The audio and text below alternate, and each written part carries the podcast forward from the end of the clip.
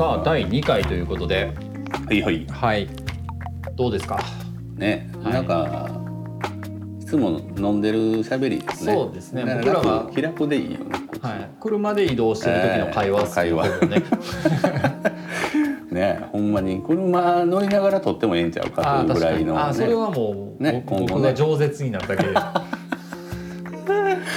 いやいやいやいいですよこういう感じで、えー聞いてる方も楽でいいんじゃないですか。あもうほんまねあの聞き流すぐらいの、うん。本来ポッドキャストなんてね、うん、本当にもうそんなねラジオ真剣に聞いてるいみやたいないないからね。ほんまに受験勉強しながら学生が聞いてくれてもいいし。本当本当、うん。ねなんかこういうのであ面白いなっていうのが、うんうんなんかこうピクッとねね。えー刺激すればいいな。あんま仕事仕事したないっすもんね。こういう時にね。ね。あのあんまりこう仕事から仕事仕事からこう発展する話もあんまないしね俺らもね。うんあのそのなんかなんかお話してておもろいなっていうのが仕事になってるだけの話で、その逆があんまないかなそうですとね。ねうん、感じがするかな、はうん、第2回のはい。カルチャーブックツアーシーズン2ですけど、ね、これは我々確かはい。の藤原誠二と伊丹大輔によるうん、知識欲刺激系ポッドキャストということで、はい、早くも第2回なんですけれども、はい。ねえ。うん、あの題材をね毎回決めて、うん。あのその中で本を紹介するという流れで、うん、ポッドキャストやっていくんですけれども、こう題材がねネタがすぐ切れそうなのがちょっと怖いなと思いながら。なんかいろいろ幅広い話もしていきたいなと、まあ、それこそこれがどう仕事に関係あんねんとか、うんうんうん、ああいうこともあるでしょうし、うん。なんかそういうこととかまあ普段ねないろんな本読む誠司さんやからこそ、うん。どんなところのチャンネルに、えー今行ってんねやろうみたいななんこととか。かあの日本全国ダーツの旅みたいなので決めてもいいかもね。本屋でやります？本屋でダーツ投げて いいね。うんなんかそれぐらいのなんか感じでもね。本をね選ぶ時って、まあ、うんそのキーワードがある時は分かるんですけど、うん本屋とか行ってこれみたいなのないんですか、あるあるある。あーあるしそっちの方がほんまはあのなんていうかな本を選ぶセレンディピティ的なには合うてると思う、ね。はいはいはいはいうんなんかこう全く自分の意図せんうん、ところで興味が湧くみたいなね。逆にこれ読んでみたらみたいなまあ僕たまにやりますけど、んうんうんこうめっちゃおもろかったですよみたいなうんうんやりますけどそういうのは多いんですか？人から勧められるとか？人から勧められるのも多いね。多いしあの人の勧めてる SNS 見たりとかするのもあるしうん。まあただそれがこう耳に入ってきたり目に入ってきたりするということは、うん。やっぱり何らかの、えーこれからね、うん。なんかこう影響があるんですよという、うんうんうんまああレーダーやと思って大体、うん、あの買ったり読んだりすることは多いかなという。うん、で意外とそれが割とこうその先の仕事につながっていくみたいなのは今までも結構あったんで、ううんん結構そういう観点でなんなんも関係なさそうやけど読んでみたりとかうんしてることは多いね。うほど。うんん。で今日のはい。テーマですけども、うん。ちょっと思考を変えて、うん。K-POP についておいいね。というところ いでいですね。はい、はい。あえてこの K-POP についてっていうものをこうクリエイティブな目線で、そうですね。はい、僕たちが語っていきたいと思いますが、えーすよね普段 K-POP は聞くんですか、えーっと僕は基本 BTS しか聞いてないですねあ。はもう生さんの中で K-POP イコール BTS えーでも僕も、僕も似たようなもんですけど、うん。あのまあまあ特に韓国がね、うん。あの国を挙げて、うん。ねそのアーティストの育成であったりとか、うん。国策として輸出,、輸出するコンテンツとして k p o p をうん。っていうところで昔やったら、うん。まあ、そんな詳しく知らないんで詳しい人に怒られるかもしれないですけど、うん。少女時代とかカラーとかあったじゃないですか、ああいう時から比べると BTS ってなんかちょっと違うなっていうのは傍から見てても思いますよね。いやーもうかなりのクオリあの楽曲も含めてね、もう相当すごいし、うん、なんかもう、うん、なんか普通に k p o p というジャンルでもなくなってる感じはうん、あるかな。まあもともとあの K-POP のその戦略自体がこうなんていうかないろんなところのいいところをこう取り込んでどんどんこう、うんうん、ね変わっていくみたいなね、うん、まあ売れ線をつないでる。まあ次はぎってたらそうやけど、はい、からそういう見せ方は結構うまく、うん、あえてやってたみたいな感じやけど。なんかそのいわゆるこう韓国芸能界の闇みたいなことも語られることとかも多いですけど、うん、なんか BTS ってなんか、あの極端に言うとこの人ら実在してんのかなって思うぐらいのなんか、ねうんうん、あのコンテンツ力があるって言っていいのか他と違うと言うべきなのか。本当に本当に、うん、もうだからまあ、その BTS に興味持った理由もまずその楽曲入りじゃなくて、うん、えー、なんていうかなその BTS が起こしてる現象というかね。なんかそれがすごい興味があってというか、うん、まあ、それが、うん、あのいわゆる今でいうファンダムっていう、はい。はい、アーミーというファンのそのファンの総称ですね。総称ガールみたいなね。うんまあ、レディー・ガガとかもあるもしれない、ね、モンスターか、うん、リトルモンスターか、うん、なんかそういうのもあるじゃん。なんかそこに興味があって、えー、興味を持ち出したという。ほんで BTS を聞いてみると、うん、おめちゃくちゃいいし、クオリティ高いっていうんで、まあ、どっぷりこう、いろいろ。お隣の国韓国で、まあ日本でも BTS が人気で、あの多分その日本の音楽業界も、うん、あのグローバルなことをやっていかないとっていうようなことは方々で目にしますけど、うん、まあ、それを先に韓国が一歩早くやってるなっていうような考え、うん、感じ方をしますよね。ね。で、うん、なんかこの速度を何が後押ししてんのかなっていうところを考えたらこのファンダムっていう要素、うん、日本のアーティストにはまあ皆無と言ってもいいかもわからん、うん、まあ、要はファンどころじゃない、まあ、要はそれがね、はい、すごいもう組織体みたいになってで、まあ、BTS の、まあ、今のその戦略と本とかみたいなの見てるとやっぱそのファンダムがなんていうかなもう広告屋みたいなとか広報的なああのあれですよね。今まではアーティストが作るもんだったりするものがコンテンツだったんですけど、うん、多分あり方として、うん、その特にグローバルであのやっていこうってなると BTS のデビューとああいうデジタル化音楽の、が符合すると思うんですけど、うん、そのファンまあ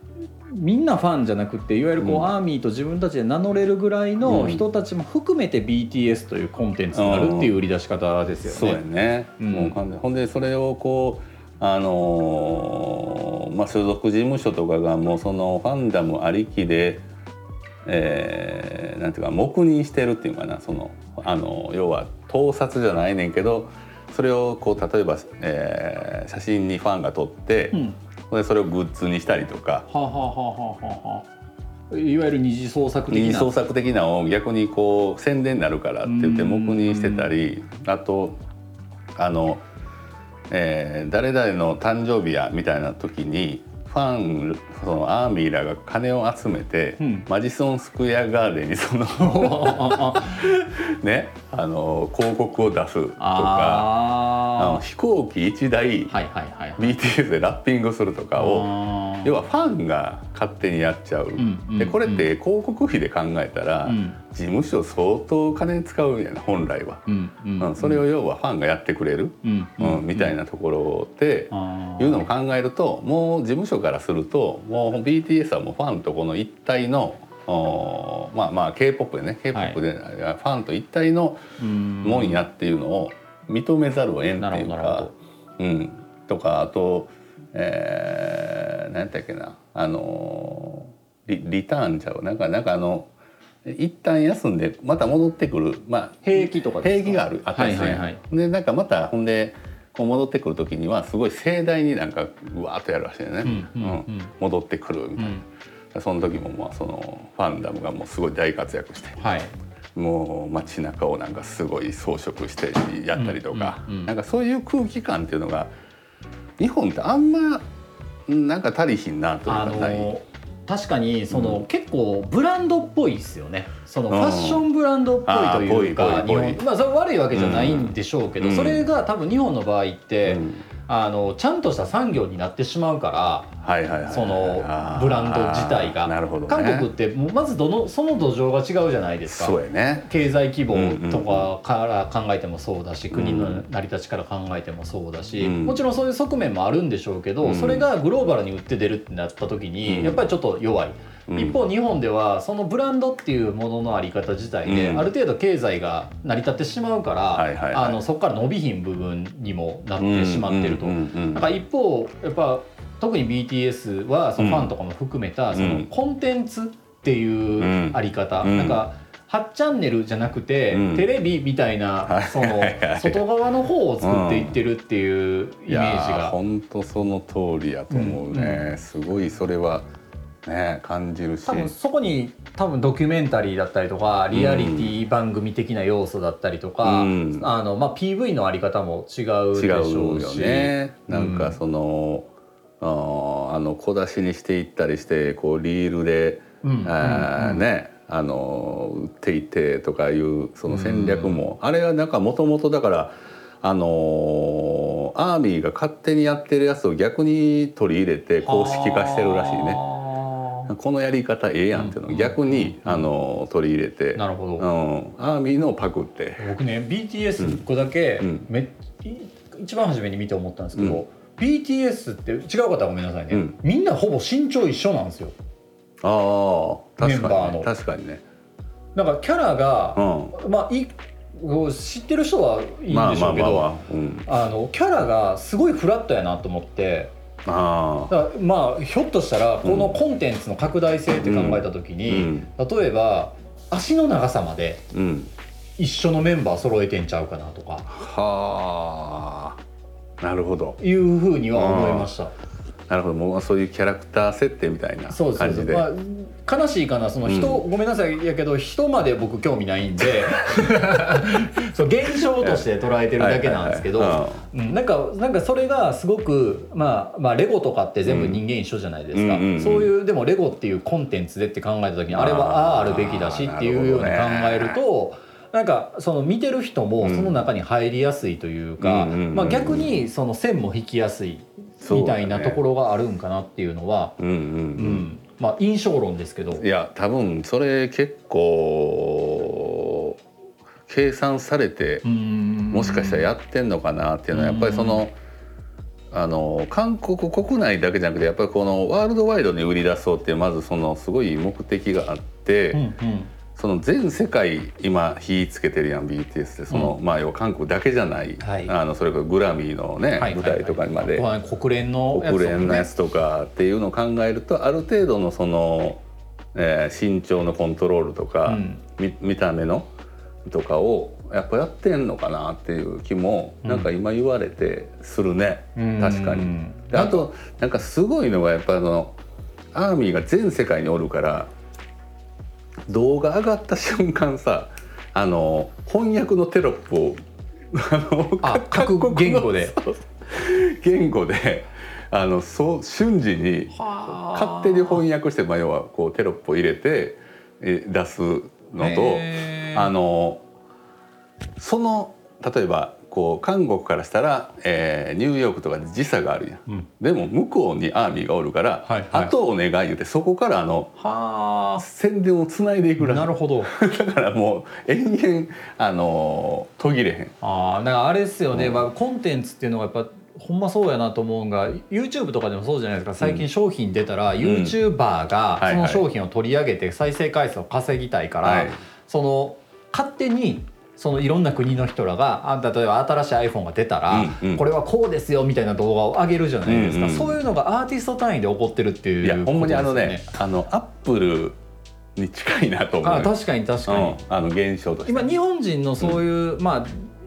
具体的な名前は挙げないですけど、うん、そういうアーティストが好きな人たちって、リスペクトがありすぎて、なんかそれに対してこう享受する側に回りすぎてるというか、そこを怪我しちゃダメだとか自分がそんなあのやったらだダメだというような感じですもんね、だからブランドっていうのはほんまにそういうイメージで、いや本当本当上下なんですよ。でコンテンツって同じ土俵、うん、YouTube やったら YouTube っていう枠の中で考えるから、うんだからそういう方が多分グローバルで勝負する時にはプレゼンスが高いんでしょうね。高いしやっぱりそういう、うん、人たけてる人らのやつをこうなんていうか取り入れていくみたいな、うん、あのアメーバー的なあの飲み込み方が、うんうんうん、あすごいなんかその禁止禁止じゃなくて。もう享受していって飲み込んでいって、うん、いいもんをあの全部使っていこうみたいなところっていうのは日本の音楽業界と全く真逆のまだいまだ情報解禁があってとか一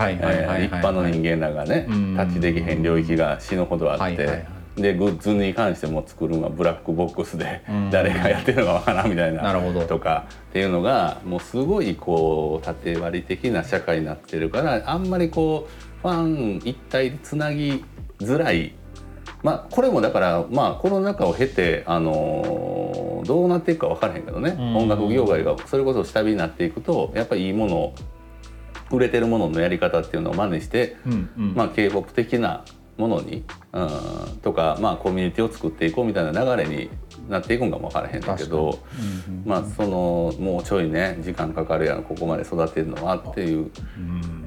もともとだから、えーと、一回カルチャーブックで取り上げた日本でいうとほんま宝塚ぐらいしかないのね。この感じファンダム、ね、ファンダムを持ってる。うん、ところっていうのは。なるほど、うん、でみんなが舞台を作ったり、うん、まあ、応援してね、スターダムのし上げるみたいなんていうのは、ねうん、見る人も主役主役。ほんでただそれが違うのがこう図鑑はこう図鑑のコミュニティの中だけで完結しちゃうのを、うんうん、こう門戸開いてあのさっきも言ったその外に対する。外に対する ものをやってる。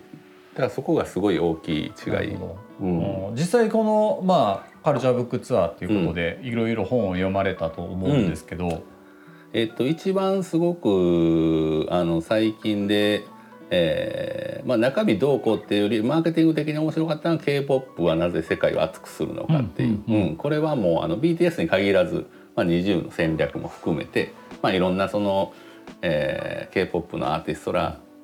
を捉えて、まあはまあ、書いてる、まあ、ただまあファンダムの話やけどね、はいはい、ファンダムがを作ってそれらがどう動かしてるのかみたいな話、うん、その訳は5つのバリアフリーにあったと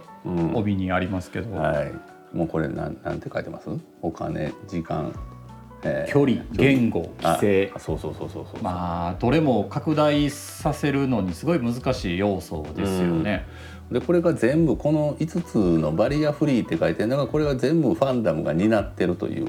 ことだね。えーある種はさっきの話もそうですね、まあ、お金はちょっとパッとイメージわかんないですけど、うん、その時間だったらそのいろんな地方にいる地域に国にいる人が訳したりとかまあお金っていうのがあのさっきの広告宣伝あそうか。をまあ、まあ、ただでできるって言ったらあれですそうそうただで宣伝してくれてるみたいなことであったりとかね。規制っていうのはどうなんですか？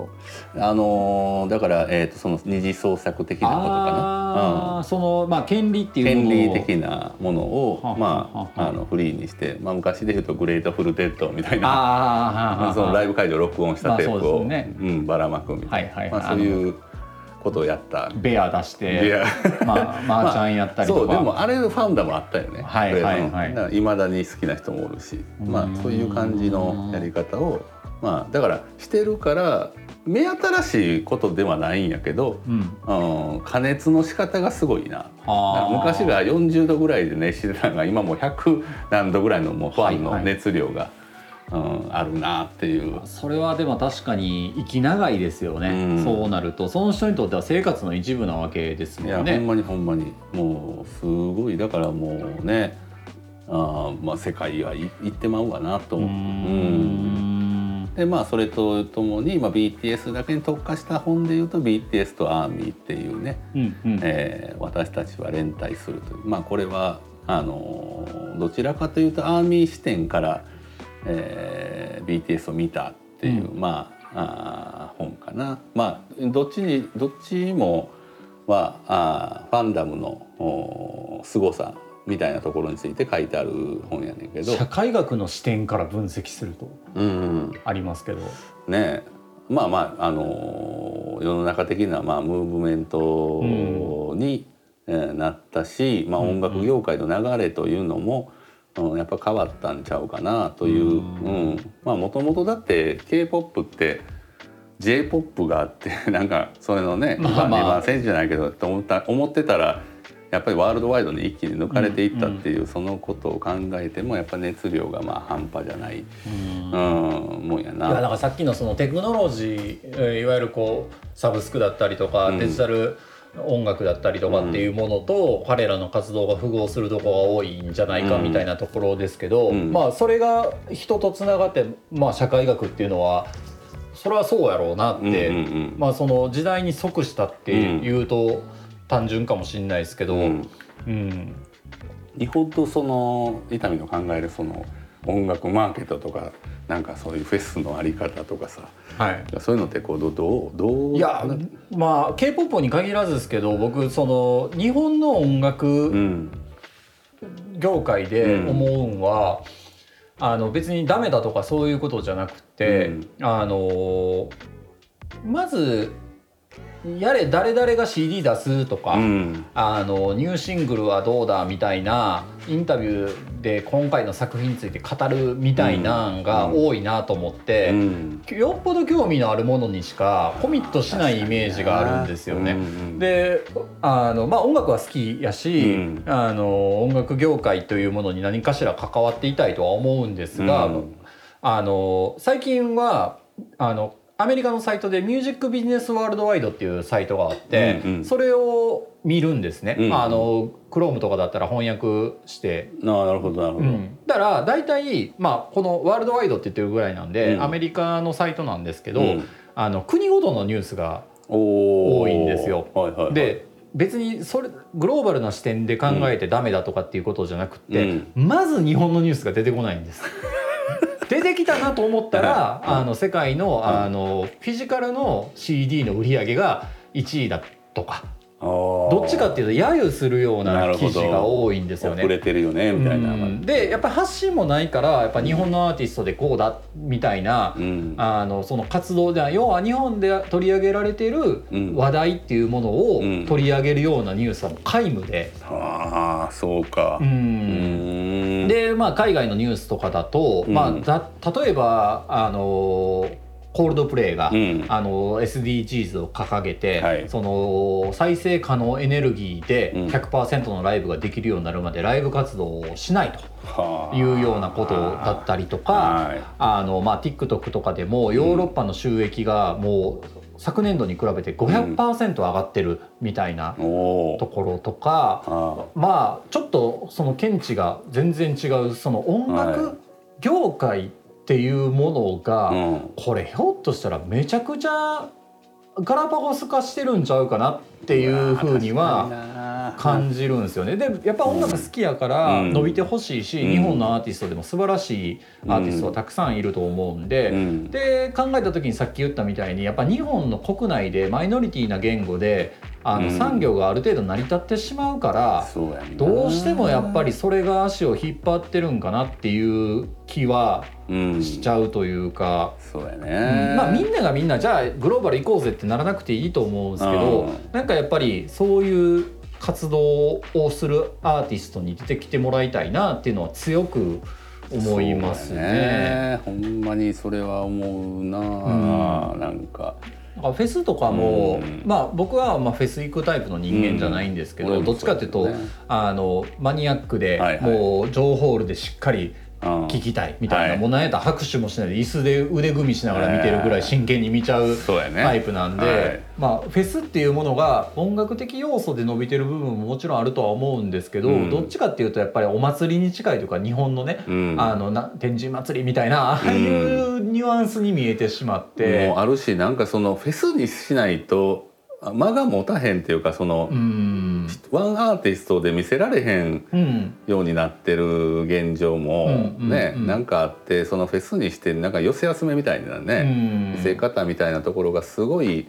俺はもうすごい気になる、まあ、それやってたらいいやんみたいなね、ね。ところがあるから。だから社会と深く結びついていないといけないのに、うん、なんかすごい個人によってしまってるような気がして。うん。うん、なんかそれってこう文化のあり方としてどうなんやろうっていうのは正直思いますね。まあそんな中で浮世絵みたいな、うん。うん、あのこう日本だからこそ生まれたコンテンツみたいなのもあってそれが時代とマッチするとあのなんていう日の目を浴びるっていうこともあるのかもしれないですけど、うん、やっぱりちょっとあまりにもズレを感じるなっていうのはほんまに思う。正直やし、なんかその海外みたいなそのワンアーティストがなんかそういう社会的なこう影響力を持つというか力を持って発信するみたいなんで日本のアーティストって坂本龍一ぐらいしかなんかイメージない、まあ、イメージがそうですよね、ね、だから向こうやったらもうエリック・クラプトンの反ワクチンでも無双 いやまあしかも社会的なメッセージは政治的なメッセージ出しますからね、うん、日本って結構タブーじゃないですか。いやタブーやねほんでその、うん、あのクラプトンの反ワクチンのやつもあの単にそのなんていうかな陰謀論でやってんのかなと思ってたら、あの2回目のワクチン打って本人の体験で喋ってた。むっちゃしんどい。まあ確かに昔からねそのプロパガンダ的にお、ね、音楽が使われるみたいなことは大いに、ありえるんで、ね、ほんまに まあ。そういう側面もあるんでしょうけどね。とか。まああのさっき伊丹が言ったみたいにあの雑誌とかで取り上げられた時にまあそれこそえー、今回リリースがあったアーティストの特集とか、アルバムについてしゃべるみたいなことばっかりなってたんが、あの最近ほらポッドキャストとかであの音声番組とか、あの俺らこんなもやってるのもあって、うん、まあちょっとえ興味持ってあのいろいろ見てると。その危機開会明快辞典っていうポッドキャスト、まあ、人気の今ポッドキャストやけど、はいはい、そこでやってるのはドスモノスでヒップホップの、えー、グループで、うんうん、俺もうそこの喋りから入って「ドスモノス」っていうのをこう聞くようになって、うんうんうん、めっちゃええ楽曲やっててこの前もライブのなんかウォッチの、えー、有料のやつをちょっと買って見てもうたけど、はいはい、めちゃめちゃかっこよくてあの、まあ、それも多分、えー、そういうので人気が出て、まあ、ちょっとこうファンがおるから、まあ、派手にやれるようになってるんやろうけど、うんうん、彼らがそれこそ YouTube とかあの雑誌とかに載ってるコンテンツってカレーのことを喋ったりとか、それこそ今回のそのポッドキャストの話をしたりしててそこから入ってくる、うん、音楽不安ってやっぱおるんやろうなと。音楽がリアルに好きっていうことじゃなくて、うんうん、なんか違ったカルチャーの要素からこの人らのやってる曲なんなんやろみたいな、うん、そのちょっとあのほんま Spotify とかの影響で逆そういう逆転現象もちょっとずつ起こってくる時代なんかなと、うん、この人のキャラが面白いから、うん、あライブ行ってみようみたいな、っていうのがなっていくといいなっていうところで、まあ、ちょっとあのもう一冊上げてたのが「ボイステック革命」っていう、まあ、ちょっとその、えー、まあ音声ポッドキャストでね、まあ、ポッドキャストだけじゃないけど、えー、音声コンテンツがこれから革命を起こすみたいな、うん、えー、本が、まあ、出てて、うん、えー、まあ、ちょっと面白く興味深く読んでたという。あれですよね。その文章で入ってくるよりも音で入れる方が情報はスッと入ってくるみたいな。しすごい音声の持っている情報量っていうのが文章のまあ俺の体感で言うと56倍。うん、多分だからあの喋ってる今のこう伊丹との喋りも、これ文字起こしたらすごい枚数になると思う、はいはいはいはい、っていうぐらいのことをまあ音声で喋ってて、うん、まあたかだか30分ぐらいでバーッと入ってくるみたいな、うん、30分で読める文章量なんかまあ知れてるから、はいはいはい。まあ、音やったら音やったらそんだけ入れ入れるし、うん、まあ、声とかその波形の持ってるのでまあそうですね、うん、入っていく、まあ、癖になって聞いていくみたいなことっていうのが結構。あるんかなと。 GAFA も狙う新市場争奪戦。そうやね。これでもね一般の人になかなかピンとこないんじゃないかなって思いますね。うん、うん。なんかそのまあクラブハウスとかがいい例で、そうやね。うん、あれがまあ、うん、日本では。いやでもね、我々その可視化でミーティングクラブハウスやってるじゃないですか。でまあその時に見るぐらいですけど、クラブハウス僕すごくいいように。なってきてるなと思ってて、まあその危機まではしないですけど、トピックがやっぱある程度洗練されてきててそうやね、ああいうこう企画できて番組できる人間しか残ってない、ね、そうですね。で、まあトピックがやっぱりそんなにネットでも目にしないような、やつ、まあ、例えばカリフォルニアで住んでる人が、うんうんうん。あのその時の生活を普通に話しますみたいなことって、うんこれ多分本で出てても。うんうん。よ読まへんと思うんですよ。でいうことで考えると単にね喋るっていうところの違い、で僕も文章書くの好きなんですけどうん。喋、った方がうん。多分アドレナリン出るんですよね。だああ喋ってる人の言葉も変わってくるしまあそれでねあのやらかしてしまう人も多いのも よくわかるんですけど。いやでもほんまにかっこえって喋って掛け合いで、うん。あの相手の発したキーワードがドライブかかっていくっていうのはあるからね、はいそうですね。まあ一人で文章を書くよりは断然、うんうんうん。またチャットとかとの間も違うしね。また、ううん。んやっぱ文章よりはやっぱりこう喋る、うん、もののなんかこう良さっていうのはすごい、うんううん。ん。よりこう見直されてきて。でまたあのデバイスがね整ってまあ要はこう AirPods とかも、うん。もう耳にさしたままもう動けるああそうですね。からね。うん。なんか昔みたいにながらが一番できるコンテンツですからね。なってきてるっていうインフラもも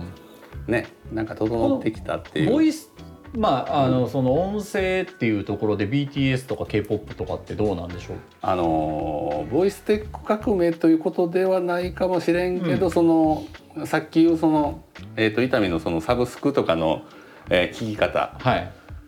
やからこそ俺は聞いたっていうのはあったりとかあの要はそのあー一曲だけ聴けたり、YouTube もそうやけど、うん。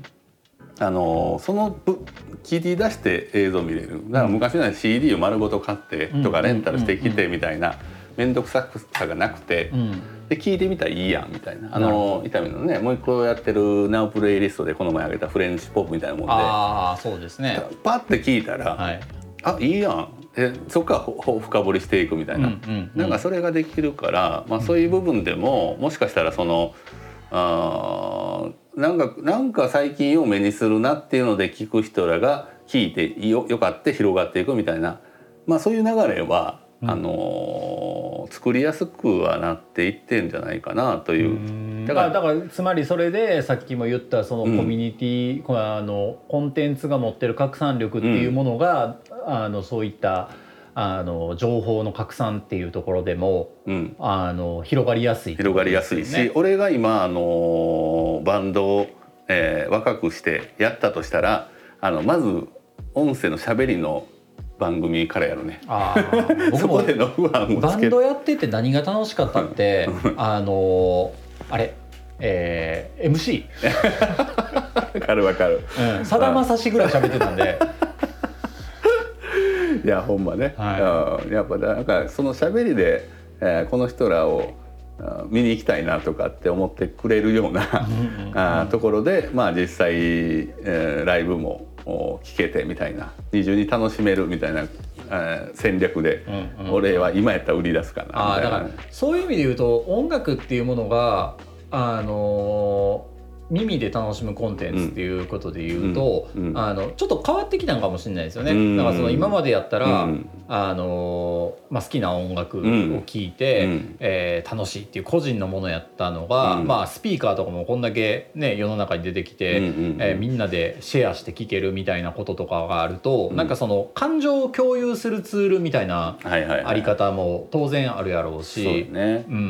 ああいう、まあ、17だったりショールームだったりとか、ああいうものもねあの共有みたいなところが。多いじゃないですか。そうやね。ううん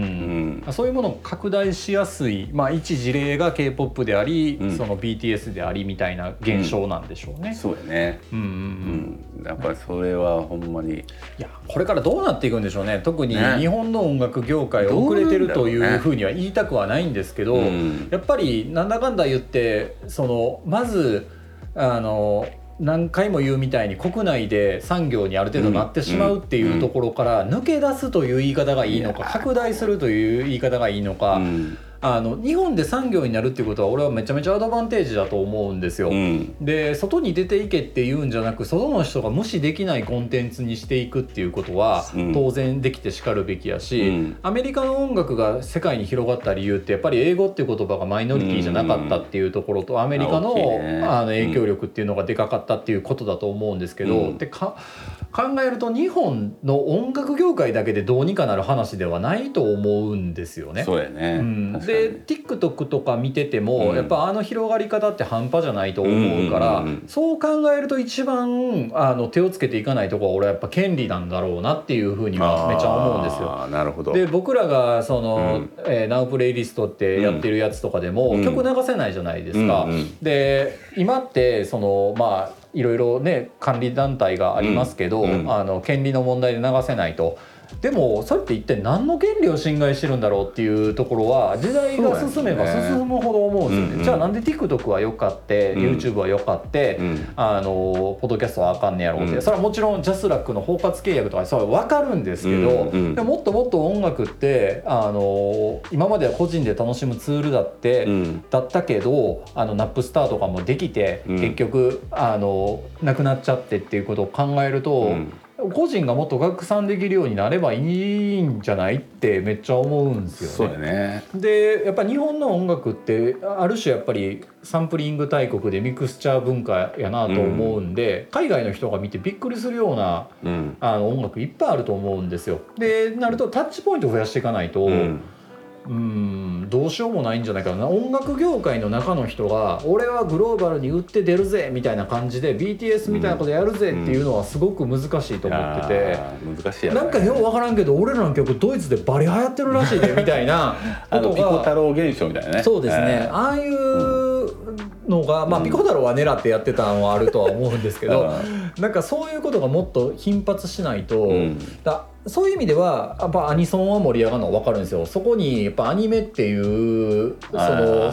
日本が世界に輸出していこうっていうものの上に乗っかってるもんだから確かにね、うん、なんかリサっていうアーティストは知らないけど、グレンゲはめっちゃ知ってますみたいな人っていっぱいいると思うし、その時の音楽ってまあアニメの主題歌なんか特にあのアニメのオープニングの尺っていうのがもうテンプレートとして決まってるから、ある程度やっぱ聞きやすいものだと思うんですよね。ねうん、そういうなんか今のアーティストがもっと活躍しやすくなる、うん、なんか仕組みっていうのができたらいいなっていうのはめっちゃ思いますけどね。俺曲かけていいポッドキャストやるんやったら俺多分毎日やってますよ、うんうん。うん、最近なんか「ミュージックプラストーク」っていうなんかそのアンカーがえー、曲を流していてなってるけど、あれあれらしいね。すごいそのなんていうあの検索に引っかかりにくくなってたりとかちょっとちょっとそういうやっぱりなんかなんかあるらしいよね。なんか悪く考えると既得権益的なものがいやでもやっぱね文化っていうのはそのさっきの BTS のやつにもありましたけど、うん、やっぱ解放、うん、解放ではその規制から解放するっていうことって、うんうん、もう人が止めちゃダメなことだと思うんですよ。それはもうあのプロパガンダ的なやつは問題かもしれないし、うんうんうん、イギリスとかでもやっぱりヘビーローテーション禁止の、ね、うん、法律で決まってたりとかもあったりするぐらいなんで、そういう規制はってしかるべきだとは思うんですけど、うん、やっぱりこう表現する人の幅を狭めるようなことを産業はやるやるっていうのがうんまあこれ誰のせいっていうわけではないと思うんですけど、うん、やっぱりその日本の音楽産業がやっぱり、うん、あの拡大しないところなのかなって。うん、まあ権利ビジネスに偏りすぎてしまってる部分があるんかなってめっちゃ思いますけどね、もう自由に使わせてくれよと、うん、そこから生まれる文化もあるだろういやほんまに。それは多分、うん、そうなってねどこまでの年数でどうなるのか分からへんけどうん、やっぱりなんかその Spotify だってプレイリスト文化で考えたらやっぱもうそういうふうになっていかんとそうですね、あかんなとは思うけどね、うん、ほんまに触れる瞬間を増やしてほしいな、ね、だからなんか歌詞家としても、うん、そのまあなんか音楽業界やっぱ関わりたいじゃないですか、うん、別に今のこことやりたいとかっていうこととか、アーティストのホームページ作りたいってことじゃなくてうん、なんかそういうところに関しては、うん、まあ僕らみたいなことをやってるからこそ、うん、うん、できることって何があるんですかね？何があるんやろうね。まあ、でも一つはこのねあのやりにくい中でもナウプレイリストみたいなポッドキャストを続けていくっていうことだったりとか、うん、新しいものがあったらそれを使って、えー、いろいろ実験してみるっていうようなことはそうだね、やりたいですね。やりたいしあとあのあれ何やったっけ？YouTube であのそれこそえー、っと何がスティングとかがこう家のキッチンみたいなとこから歌うみたいなほうほう。YouTube の、はい。お配信の番組があって、うん。名前何やったっけな？えーっとねなんかあのーあこれいいなと思ってたけどうんうんあのー一つがその思ってたのがこうライブ配信のあり方うん。うんの、えー最定義みたいなうんうん。とこで、えっと、今要はこうライブの会場のまま中継をはいはいはい。テレビ的な。テレビ的にやるのをあの配信やからこそああ分かった。レディー・ガガとかもやってたやつですよね。今日もうなんか23日に分けて。なんかなんとかありましたね。あなんかプログラムだけ決まってて一つの YouTube のチャンネルでどんどんどんどんそう出てきてリレーしていくみたいな。なんかこう、ね。ラボしてあー急にねスティングがアコギでわーって歌ったり庭で歌ったり庭で歌ったりするという、はいそのなんか状況を変えてうん。やるみたいな、うん。それこそなんか地元のあの鍾乳洞が歌ってもいいや。ん、そういうなんか全くありえへんあのラライブシチュエーションを配信わざわざするみたいなことっていうのは、お客入れへんからこそそね。なんか、うん、あの見たい映像になるんちゃうかなとか。うん。なんかああいうこう、うん、今そのライブをそのまま出すっていうことじゃないチケットの取り方っていうのも、うん。まあ、一つはあー映像コンテンツとしてはねね。あの映像音声コンテンツとしては見せ方としてあるのかなとか、うん。なんかああいうところもちょっとねクリエイティブに変わっていくといいよね、そういう。そう。ねうん。だからある種あのまあだいぶとはいえ日本の音楽業界も変わって、うん。そのライブハウスとかで、うん。あのオケで歌うみたいなうん。こととかも一般的になってきたじゃないですか。でいうので考えたら、まあ、多分歌ってみたみたいなのが多分それに日本の場合は近いんでしょうね。そうやね。そうやね。ん。やっぱでもそうやなアメリカの日本人がカラオケ作って、うん。世界に広がってアメリカがエンタメの一つとして、うん。カープールカラオケってあったじゃないですか、車でああやってたね。歌うみたいな、ああいうところのあのし視座の差というか、はいうん、やっぱやってることは一緒なんですよ。うん。うん、でも多分方向と、うん。うん、それに対する熱量の向き方が全然違うというか。いやほんまそうやと思う、うん。あのああいうほんでまたアーティストもああいうのにこう参加してくる理解がね。理解の途上が違いますおもろがってくれるというか、ああいうのはねいいなっていうああいうふうになっていかんとね。そうですね。うん。うん。なんかそこでの、うん、なんかなんかメジャーアーティストというよりは逆になんかマイノリティとかちょっとそういうインディーズとかの方がカルチャーを作っていくんかなっていう気はするけどね。もう CD 出さへんからメジャーもインディーズもないですけどね。ないもんね。ほんまは。うん。ただやっぱまあサブスクリプションで有名になってもねその後になんか契約せなあかん日本のそのマーケットのシーンの作り方がうんちょっと結局あんま良くなくて、ううんんなんかあのあそこでマネタイズさせてやりたいなという気はする確かにそうですねね。。まあなんかフリーの人とかも増えてきましたもんね。うんうんうんうんうんちょっとですね。いやーそれでほんまにあの僕はまあ音声コンテンツに関してはあー K-POP のねあのファンダムの話じゃないけどそのファンダムほどいらないですけどね。あの、うん。まあ50人100人ぐらいが聞いてくれればあのいいなというのとまあ21世紀少年的に言うとやっぱりララジオは配信は最後まで残んねやろああそうですん、やっね。ぱりそういう人の話を聞きたいっていう欲求っていうのはなくならないですもんね。うん。もうなくなれへんしあのそれこそなんていうかな。もう痛みのでも2人おったら喋って出せるみたいな、この手軽さというかねなんかそういうところでなんかこれからより発展していって、うん、くれたらいいなっていう。うん。そうですね。うん。